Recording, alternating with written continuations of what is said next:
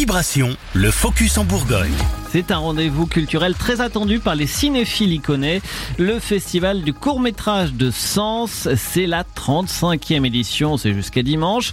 Près de 20 films ont été retenus cette année avec des thèmes variés. Les détails avec euh, Christina euh, Tiraboschi, coprésidente de l'association Sens Fiction et organisatrice de ce festival. Cette année, nous avons 18 films en compétition officielle qui seront projetés dans trois séances euh, de projection. Vendredi soir 31 mars à 20h30, le samedi 1er avril à 14h30 et le samedi soir, toujours 1er avril à 20h30. Alors il n'y a pas de ligne éditoriale spécifique à Clap 89 tous les genres sont les bienvenus.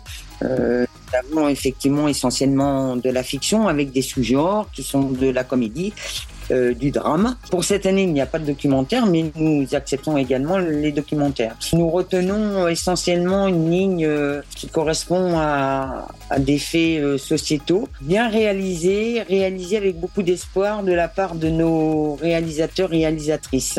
Plusieurs thèmes sont abordés, la maladie, l'immigration, l'indifférence, euh, l'isolement cette année, le jury professionnel est présidé par Eric Gravel, scénariste et réalisateur d'origine québécoise.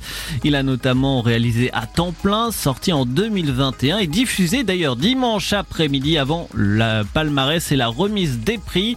Le public peut aussi voter pour son film préféré et sachez que tous les réalisateurs seront présents pour présenter leur travail aux spectateurs. Le festival Clap 89, c'est donc jusqu'à dimanche au cinéma Confluence de Sens dans Lyon. Les informations et la programmation sont à retrouver sur le site clap89.com.